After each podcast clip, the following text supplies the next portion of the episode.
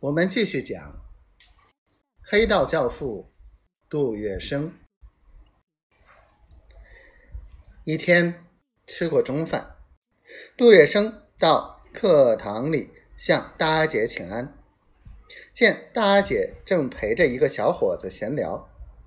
这人生的浓眉大眼，虎头虎脑，牛高马大，二十岁刚出头，穿一身。黑香云沙衫裤，说话粗声粗气。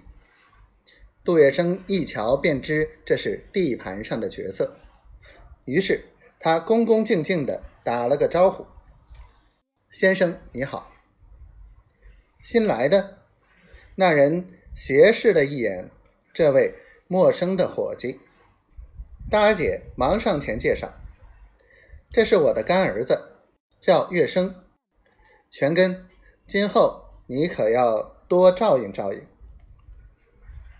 多大了？杜月笙如实回答了自己的年龄。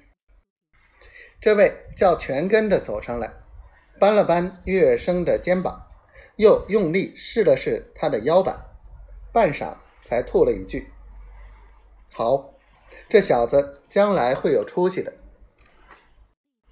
这个外号。花园全根的少年是十六铺一霸，原名顾家堂，住在上海赵家桥。过去曾在北新泾种花，所以得了一个“花园全根”的绰号。他是十六铺流氓集团小八股党的一名打手，在流氓中以四大金刚浑号出名。在十六铺一带颇有名气，在人鱼混杂的上海滩，自从建立租界后，外商轮船在十六铺码头停泊，贩卖鸦片的生意特别兴隆。一些燕子窝的老板和土商做鸦片生意时，常遭到抢劫，因此他们愿出高价请一批流氓保镖。小八股党独霸十六铺，专干此买卖。顾家堂看中了杜月笙，于是几天之后就把他拉进了小八股党。很快，杜月笙在小八股党里也称王称霸，抖了起来。每当有商轮靠码头，杜月笙就带了几个小流氓蜂拥而上。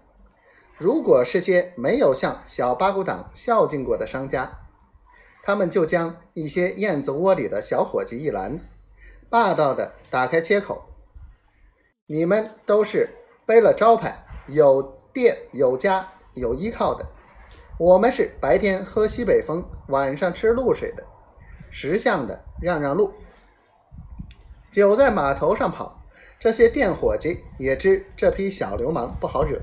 都自认倒霉，识相的跑了，或者成为了小八股党的布施者。杜月笙聪明，鬼主意多，于是又用这个办法，时常对一些运瓜果、蔬菜的农民敲诈索要，赚得不少赌资酒钱。